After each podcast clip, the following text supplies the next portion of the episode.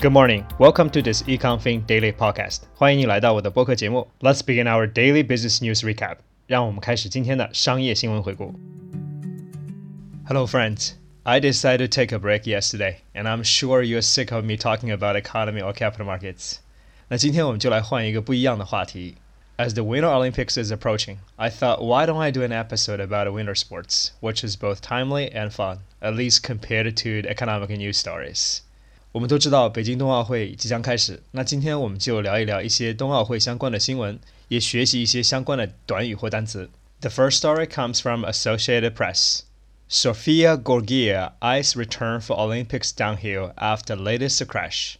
Sofia Goggia is going to need recover in a hurry from series of injuries following another crash on Sunday if she is going to be able to defend her Olympic downhill title next month. Goggia would have been an overwhelming favorite for another go or two. She is also a force in Super G. 首先，这第一则新闻呢，来自 Associated Press，是有关于一个叫 Sofia Goggia 的运动员，希望呢她能尽快的从一系列的伤病中呢恢复，这样可以 defend 她的 title，也就是卫冕冠军。她主要参加两个比赛，一个叫 Downhill，也就是滑降；第二个呢叫 Super G，也就是超级大回转。The second piece is from Reuters. Nordic Combine we ready to restore Norwegian honor. It is a long time since Norway was the dominant force in Nordic combined at Winter Olympics. But Jarl Magnus Riiber, desperate to make up for two fourth places finish in Pyeongchang, looks well placed to restore their position.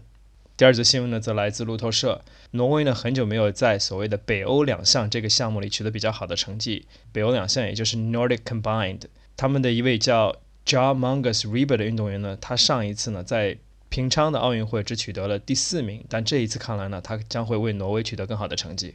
The third story is reported by NBC Sports. After waiting seven years for a second World Cup win, Sara Hector now has three more victories in giant slalom, and they cannot have come at a better time with the Winter Olympics starting next week. 第三则新闻呢，则来自于 NBC Sports，有一位运动员呢，他叫 Sara Hector，他呢在等待了七年之后呢，再次获得了世界冠军这个 title。同时呢，这也为他在下个星期即将开始的北京奥运会奠定了一个比较好的基础。他参加的项目叫 Giant Slalom，也就是大回转项目。The fourth one is also from Associated Press.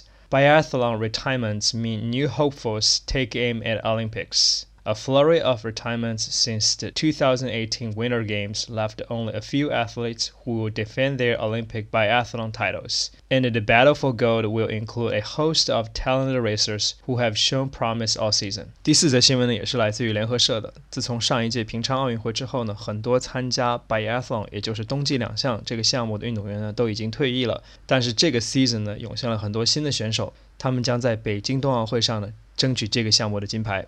the last story is published by NZ Herald. A further eight snow sports athletes have been named to the New Zealand team for the Beijing 2022 Olympic Winter Games.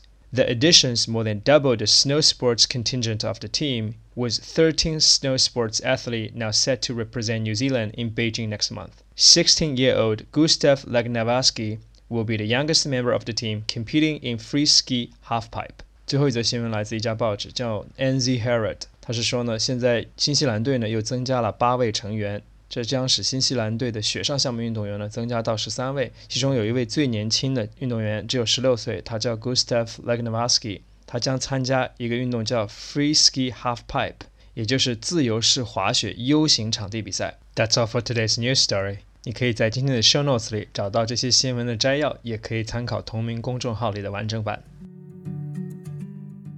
在第二个部分呢，我们来讲解一下今天这些主要的单词。这些单词呢都是有关于冰雪运动的，单词本身没有什么难度，只是要了解一下这些习惯用的说法。第一个呢是叫 downhill，downhill，它的意思呢是滑降，是雪上项目的一种。第二个呢是 super G，super G，也就是所谓的超级大回转，也是雪上运动的项目。第三个呢叫 Nordic combined，Nordic combined，也就是北欧两项。第四个呢叫 giant slalom，giant slalom。也就是大回转。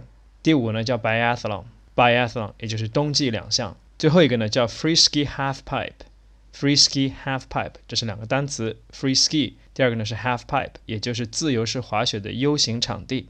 好了，这就是今天这些冰雪运动单词的介绍。同时在公众号里呢，你也可以找到这些运动的一些相关照片，以供你做参考。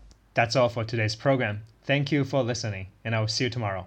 非常感谢你的收听，我们明天再见。